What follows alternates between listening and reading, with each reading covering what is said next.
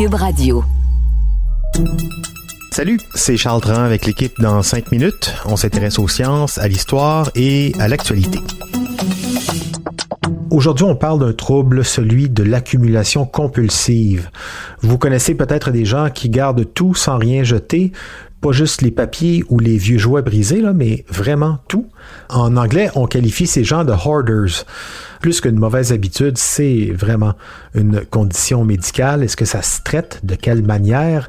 Qui sont ces gens qui gardent tout au péril parfois même de leur vie? Voici Sybille Olivier. Tentez de vous imaginer une maison où chaque surface libre est envahie d'objets. Il y a des montagnes de livres, de journaux, de déchets qui s'entassent jusqu'au plafond.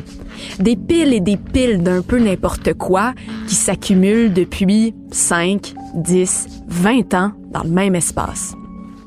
C'est poussiéreux, souvent insalubre, mais c'est surtout un danger. Un danger pour la santé, un danger pour les incendies et un danger de mort. Cette étrange obsession porte un nom, la silogomanie ou trouble d'accumulation compulsive. Communément, on l'appelle le TAC. C'est l'immense difficulté à se débarrasser de ses possessions, des choses sans valeur perceptible, un besoin qui grandit avec les années, avec l'âge, de conserver les biens qu'on accumule. Pour ceux qui en souffrent, le simple fait de penser se départir de quoi que ce soit cause une détresse profonde. Faut dire, on peut avoir beaucoup de choses chez soi, peut-être même être encombré sans être atteint du tac. Ça devient une obsession compulsive quand l'encombrement est assez sévère pour altérer le quotidien, empêcher de faire des tâches. Cuisiner ou prendre son bain, même dormir devient souvent un défi parce que leur lit, seul endroit de repos, est souvent lui aussi ankylosé. C'est pas juste un trouble, c'est considéré depuis 2015 comme une maladie mentale. 2 à 6% de la population vit avec, selon l'American Psychiatric Association. En perspective, au Québec, la maladie frappe deux fois plus que la bipolarité et quatre fois plus que la schizophrénie. La question qui revient souvent chez les proches, comment sont-ils arrivés là?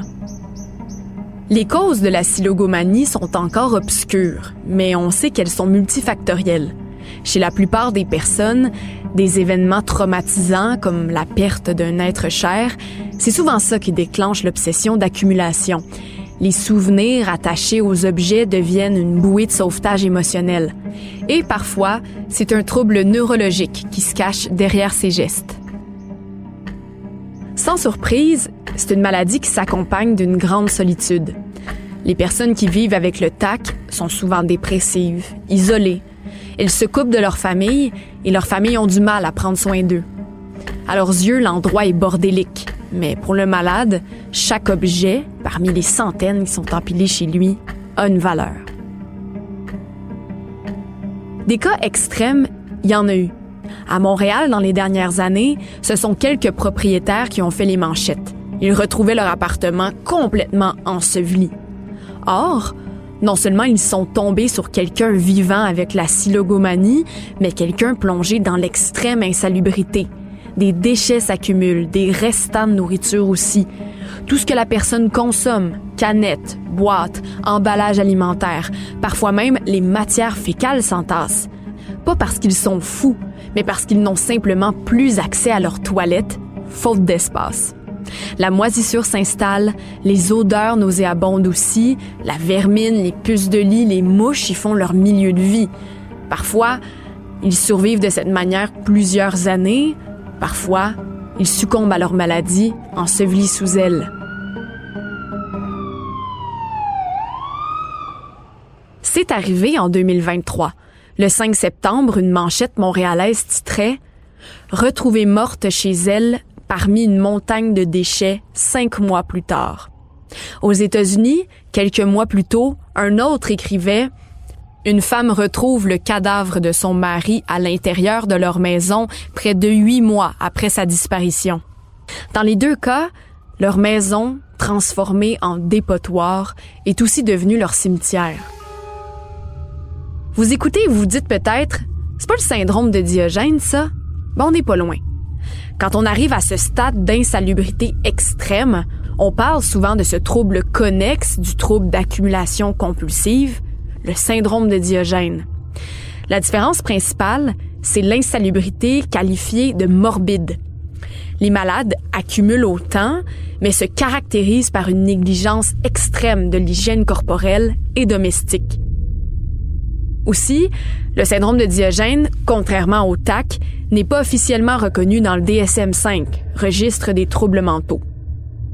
Et finalement, peut-on en guérir? La réponse courte, c'est oui.